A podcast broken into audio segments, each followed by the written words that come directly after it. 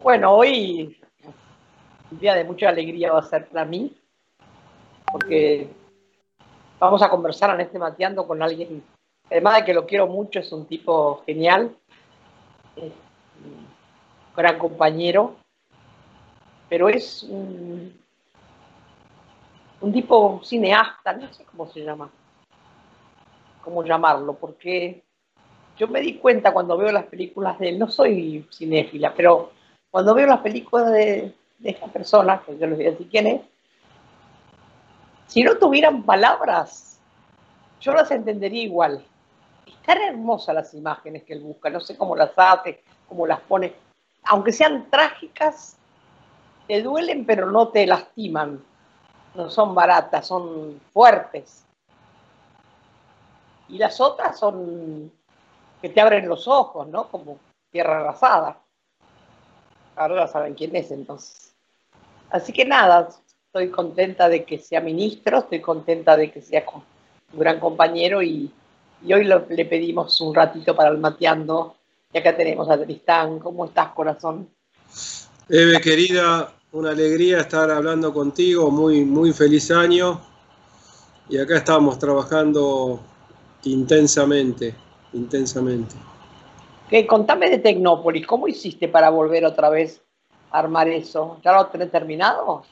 Bueno, eh, cuando nosotros asumimos, nos pusimos a trabajar muy fuertemente la reapertura del Centro Cultural Kirchner y donde mucha energía pusimos fue en reabrir Tecnópolis, que fue una fiesta extraordinaria, vinieron más de, de medio millón de personas, la verdad que devolverle a Tecnópolis el, espíritu que tenía. Encontramos ahí las imágenes este, decapitadas de Belgrano, destrozado San Martín, ponerlos de nuevo de pie. Y cuando estábamos en esa, en esa dinámica y en esa reapertura, llegó la, la pandemia. La pandemia nos obligó, en realidad tuvimos la idea y lo hablamos con Axel en la provincia, de armar ahí en los primeros días, cuando veíamos que esto era verdaderamente complejo, un centro de asistencia sanitaria. Ahí se curaron más de 1.500 pacientes que por allí pasaron, donde no solamente se le dio el, tratamiento, digamos, eh, de, de, salud sanitario, sino también hubo un acompañamiento muy grande desde cultura. Creamos una biblioteca, distintas actividades de recreación cultural fue muy, muy emocionante, lo más emocionante cuando íbamos y, y hablábamos con los que allí salían recuperados, el agradecimiento que tenían. Y ya en, las, en los últimos tiempos empezamos a ver que la curva este, había bajado y entonces en diciembre comenzamos a, desarmar el centro de atención y el día miércoles hacemos la reapertura de Tecnópolis. Lamentablemente no va a poder ser masivo como a nosotros nos gusta, no vamos a poder convocar a ese medio millón de personas, pero sí eh, lo que hicimos fue tener cinco sectores, eh, el de los dinosaurios, uno de cine, uno para música, otro para teatro, un sector joven, y cumpliendo con todos los protocolos, tanto de nación como de provincia, ir abriendo los, los espacios. ¿no? Así que sí, ya a partir del miércoles, por supuesto atentos, viendo lo que pasa, viste que esto es muy día a día, atentos, vamos a abrir el miércoles. ¿Qué otra, ¿Y qué otras cosas tenés en tus manos para hacer? ¿Qué es lo que otras cosas que estás haciendo? Bueno, Porque todo este... hacer muchas cosas a la vez. Sí, sí. Todo este tiempo fue de primero frente a, la pandemia, sin bajar las banderas nuestras, que son las de la cultura de la solidaridad, la diversidad cultural, eh, con la conciencia de que una de las eh, industrias que más ha golpeado a todo el mundo eh, la pandemia son al turismo y a las industrias culturales. Entonces, largar todo un plan de emergencia para acercarnos a centros culturales, a los teatros, y también directamente a los artistas y a los trabajadores y trabajadoras de la cultura. ¿no? El año que acaba de culminar hubo inversiones récord Nunca en la Argentina se hicieron inversiones de, de esa envergadura. Fueron 12 mil millones de pesos. 9 mil millones de pesos fundamentalmente de los planes del gobierno nacional, de con ATP y con IFE, para llegar a los distintos este, sectores, y 3 mil millones de pesos que con un presupuesto complementario que obtuvimos, tengo que agradecerle mucho a, Cristina y a Alberto, que cuando les planteamos la, necesidad que tenía la cultura, inmediatamente estuvieron abiertas estas este, inversiones, estas posibilidades, y así con distintos planes pudimos llegar a, los sectores que teníamos que llegar, ¿no? Becas extraordinarias del Fondo Nacional de las Artes, subsidios para más de 30.000 artistas que estamos entregando hasta el, hasta el día de hoy y que vamos a seguir este, otorgando, y los distintos planes para los artesanos, los artesanos vos sabés, Eve, que, que, fue muy, muy golpeado, porque de repente de un día para el otro no se pudieron hacer más rodajes, todos los cines cerrados, todos los teatros cerrados, todas las salas de conciertos cerrados, los artistas sin trabajo. Y, y Impresionante, y, la, y, cuando más falta hace que uno esté con esto, que, que, que, que es el, el alimento del pueblo, justamente es cuando no lo podemos tener. Tal cual, tal cual lo decís vos, ¿no? Porque la pandemia nos deja muchas enseñanzas, muchas y muy diversas. Una es esa, qué importante que son las, las artes, ¿no es cierto? Sí. Para los hombres. Se dice de todo. El arte te dice todo. Un cuadro, una pintura, una, una obra de teatro, una película. Una canción. De maneras. Exactamente. Una canción, sí. Exactamente. Y ahora hasta eso, hasta no se puede ni cantar. Bueno, han hecho este invento con todas estas cosas nuevas que hay. Y bueno, esta tecnología que vos tan, esta tecnología que vos tan bien usás, que una vez más nos enseñás a nosotros. Me costó un montón hasta con la escenografía. Este... Me costó un montón aprender, porque el, el, el, el, aparato este que tengo me lo regaló Zafaroni, porque yo no quería comprarme uno nuevo, digo, con este me alcanza. Pero no, mejor tengas uno moderno, me dijo y ya, listo, ya una vez que tuve este, tuve que aprender. Qué Pero bueno, nada, me parece que yo digo, y ahora esto de que se abren algunos teatros al aire libre. Claro, entonces fue toda una etapa de meses y meses y meses de, de asistencia fundamentalmente. Después llegó, llegó, un momento en que pudimos empezar y nos pusimos a trabajar para escribir los protocolos que fue un trabajo que se hizo muy bien porque se hizo con el Ministerio de Salud, con el Ministerio de Trabajo y con todas las asociaciones de cada uno de los sectores. Es decir, vamos a hablar de un rodaje. Entonces, con actores, con el sindicato de cine, con el sindicato de televisión, reuniones que eran muy largas pero muy fructíferas y que culminaban con aprobación de protocolos. Se fueron aprobando los protocolos. Después, la posibilidad de empezar por ejemplo, yo ahora te estoy hablando desde el Centro Cultural Kirchner.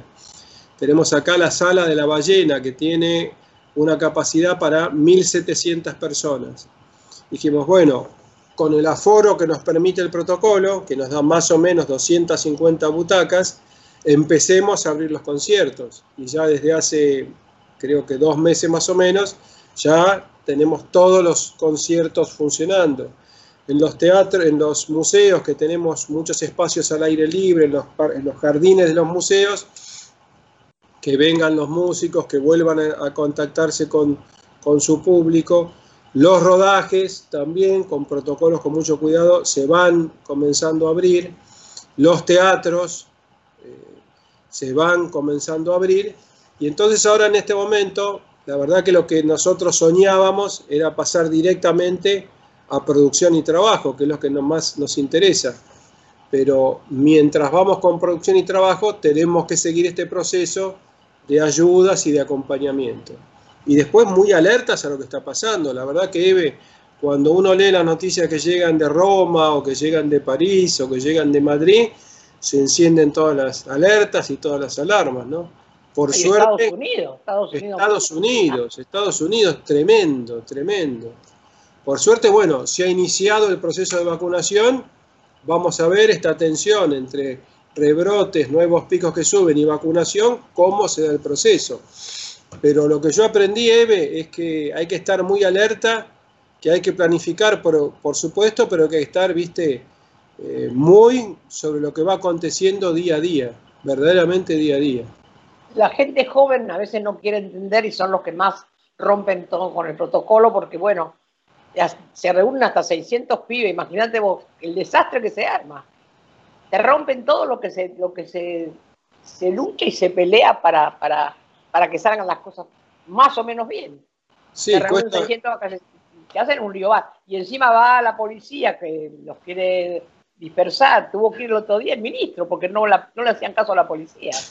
Sí, y también en los, en los supermercados y todo eso, a veces me contaba el otro día una señora que la misma gente que quiere conservar el protocolo, hay gente que viene con mucha prepotencia, sin barbijo, quiere entrar igual, el pibe que está en la puerta, que tiene que hacer cumplir, que se laven las manos con el alcohol en gel y que se pongan el barbijo y los tipos se ponen como locos. ¿Y, qué va a hacer? El muchacho está cumpliendo con lo que a todos nos viene bien, porque es su trabajo. Y el supermercado también necesita que vaya la gente para si no, si vos decís, no, no, ahí no vaya porque va todo un desastre. Pero es, complicado. esto que decís vos es tal cual, tal cual vos lo estás eh, relatando, ¿no? La verdad que es, es, complicadísimo. Y el problema... hay que tener más en la televisión, pasar más estas cosas que pasan para que la gente la vea o, mostrar qué mal la pasa una persona que tiene el virus, porque a veces creen que es un, chiste el virus. Sí, pero ya llevamos... Nadie, ve lo que se sufre, lo que la gente se ahoga, y gracias que tenemos respirador, y cuando no hay respirador, ¿qué pasa? Te morís ahogado. En muchos países la gente se ha muerto ahogado porque no hay respiradores. Es gravísimo, ya en Argentina tenemos más de 40.000 muertos. el contagio, viste, es un instante, es un instante, es como es lo que vos decís, viste, en una aglomeración, un contacto así, o yendo al supermercado, un descuido por no usar. ¿No habría que hacer algún spot todo el tiempo en la televisión y en la radio? Yo creo que, la, comunicación es fundamental, la educación es fundamental y tenemos que ser muy, muy activos. Y la, televisión tiene que servir para eso, ya que hablan tantos disparates los que hablan, bueno, también ese canal tiene la obligación de pasarlo. No le gusta, mala suerte. yo creo así tenemos, un, tenemos un equilibrio. Ellos dicen que no te vacunen, nosotros decimos que hay que vacunarse. Si no, ¿cómo hacemos? Con esto de si se vacunan, si no se vacunan, si, si usan el barbijo, si no usan el barbijo, se lo ponen por acá arriba, se lo ponen por acá abajo, se lo sacan, lo ponen arriba de la mesa donde están comiendo. No hay, la gente, hay que explicarles más las cosas, me parece. sí, estoy de nosotros sabemos usar bien el barbijo. Me parece que hay que usar los medios de comunicación para eso. Estoy de acuerdo que es necesario hacer una campaña permanente este, de educación constante, de, formación, me parece que es este que es fundamental, fundamental. Vos sos un genio, tendrías que inventar una, una que sea rápido, ¿viste? Porque como ahora a los pibes todo les gusta rápido.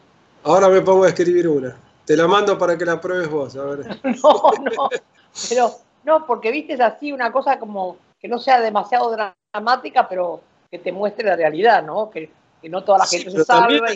También, hay que tener conciencia de, de esa realidad dramática, ¿viste? Porque la verdad que no solamente los fallecimientos, que son una verdadera tragedia tremenda, sino hay gente que la, que la, que la pasa verdaderamente muy, muy mal, muy mal.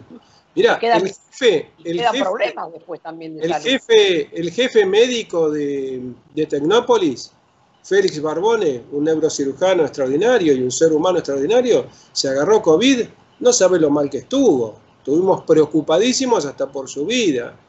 Y yo ahora quiero saber cómo está Baradel, que está internado y nadie me puede ver. No atiende ningún teléfono. Yo la llamé a la señora, la llamé a los secretarios, todo, y no sé qué pasa. Los teléfonos siempre... Ojalá que esté bien. Sé que está internado ahí en La Plata.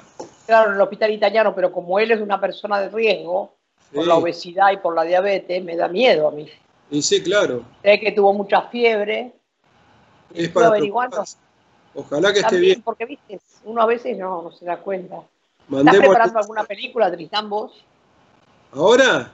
No, no sabes lo que es mi vida, Eve. Es una cosa imposible. No, no, no. Tengo. Las tareas acá en el ministerio son gigantes. Vos nunca, nunca terminás de hacer todo lo que hay por hacer. Bueno, pero alguna idea tenés que tener, porque si no es una pena, porque tu genialidad no la vas a dejar tirada en un rincón. No, ideas, Siempre algo tenés. Ideas tengo, ideas tengo muchas. De vez en cuando escribo algunos bocetos, pero la verdad que el tiempo y la energía están puestas acá con la inmensa tarea que tenemos, viste, que es muy, muy grande. Sobre todo en estos tiempos de pandemia se han multiplicado las tareas. Ya, se multiplican y además también lo que nos pasa es que son dan más trabajo. Sí. Que tenés que tener todos los protocolos, todos, todos los ¿En qué, teatros están abiertos? ¿Con, ya con obras? ¿Ya, ya, empezaron a, funcionar? Ya empezaron, varios teatros en la ciudad, se va a iniciar, esperemos que no se nos complique, también en la, ahora en Mar del Plata, en Córdoba, y se va avanzando. Por suerte, por suerte, lo que estamos viendo, que cuando se cumplen los protocolos como se están cumpliendo, no hay casos de contagio. Eso es muy importante. También vamos a seguir este monitoreo permanente, ¿viste? Pero cuando se cumple la norma y el teatro, eh, que es un espacio bastante controlable y donde no, donde no existen esas, eh, dale, qué sé yo, que entra, que no pasa nada, sino que es bastante controlado y hay mucha conciencia de parte de los empresarios de teatro y de toda la gente del teatro independiente también, eh, hasta ahora van yendo muy bien las cosas. Claro, porque así se puede seguir teniendo obras de teatro, podemos ir al cine, podemos ir a muchos lados. Lo que pasa que no sé si deja rédito, porque los cines puede ser porque son muy grandes, pero hay teatros que si son chicos entra muy poca gente, ¿no? Sí. ¿Cómo hacen con eso? Y hay un aforo del 30% aproximadamente. Y, bueno, desde el punto de vista económico es complicado, pero ese aforo se cumple, digamos, la cantidad de espectadores limitada este, se cumple. Yo lo que pensaba era que si se hacían dos obras en la misma noche, más, hacerlas más cortas, diferentes para que la gente vaya, entonces ya eso le daría más, más, este, más posibilidades, porque si va poca gente es difícil que se pueda pagar todo lo que hay que pagar cuando uno habilita un teatro, que es Bien, por eso, por eso nosotros estamos saliendo, hemos salido y ahora de nuevo vamos a salir con, con ayudas para que funcione. Pero yo, en el caso del teatro, puntualmente, tengo mucho optimismo. Por supuesto, en el caso que haga falta cerrar, eh, las autoridades sanitarias darán la orden y se cerrará pero me parece que vamos por un buen camino, que se va recorriendo bien, con mucho cuidado, mucha responsabilidad de los actores, de los empresarios de las salas, del público mismo. Eh, yo vengo mucho a las funciones que hacemos acá en el Centro Cultural, te digo que es una maravilla, cómo la gente este, se sienta en los lugares que corresponde, toma la distancia. En ese sentido soy, soy optimista. Ojalá pudiéramos seguir, seguir recorriendo este camino y ampliando cada vez más. El centro Kirchner es una maravilla, ¿qué querés? El centro Kirchner es una bendición, es una cosa increíble. La verdad que esa idea. Todo, lo que hicieron Néstor y Cristina son Es increíble. Y que yo, también. Yo lo recorro. Qué genia Cristina, Dios mío. Eh, cada espacio, cada lugar, cómo está concebido, con la calidad, con el amor que fue hecho. Es realmente algo extraordinario. La calidad de las salas que tenemos acá, el órgano, apenas puedas, Eve, cuando esto afloje un poco, te vira a buscar a La Plata, te voy a traer yo que vengas a escuchar un concierto de órgano. El, oh, órgano, que, el órgano que tiene esta sala, la sonoridad, es impresionante, es una cosa, de decir, una verdadera maravilla, extraordinario. Extraordinario los bestias de los macristas cocinaban ahí. Exactamente, se dedicaban a eso. Mantenimiento cero, cero. Llegamos nosotros, claro. que hacer todo el mantenimiento. Yo digo, para cocinar al lado del órgano, me ganaba la cabeza porque uno había escuchado cuando lo trajeron todo lo que había que cuidarlo, la temperatura, todo, y estos tipos no cuidaron nada. Nada, la destrucción. Yo pensaba, ¿no es cierto? Cristina, la creación del Centro Cultural Kirchner, la creación de cero de Tecnópolis, la creación de cero del eh, Museo Malvinas, la creación de cero acá enfrente del Museo del Bicentenario, donde está el mural de Siqueiros. Todo lo hizo ella en un periodo de tiempo así y todo de una belleza, de una calidad. tiene mucha, tiene mucha, mucha, mucha idea de lo que es bello. Impresionante. y la voluntad de... inteligente para hacer Y la voluntad de hacerlo, Eve. Porque es fácil decir, sí, qué sé yo, ve, bueno, vamos a hacer. No, está la obra concreta, terminada, inaugurada. Es increíble. esa cúpula de ahí del Néstor Kirchner, cuando se prende toda color azul, es una hermosura eso. La cúpula con los colores. Bueno, esa es una idea directa de Cristina. Dijo, saquemos la tejuela negra, hagámosla de vidrio y con un sistema de iluminación que se pueda pintar cualquier bandera del mundo, cuando viene un visitante, la teñimos con esos colores. Y es una maravilla. Es una maravilla cuando vos estás adentro de la cúpula y cuando estás afuera y la contemplás. Es extraordinario. Es una cosa, una cosa maravillosa. Bueno, eh, me gustaría que no te puedo decir todo lo que te quiero y todo lo que te deseo, porque va a ser para todos. Todo lo que salga bien a vos no sale bien a nosotros. Pero bueno, llegamos al fin del programa y quiero que vos digas lo que quieras, lo que estás haciendo, las ganas de hacer qué, tus esperanzas, tus sueños, lo que quieras. Bueno, lo primero que quiero, como siempre, es agradecerte a vos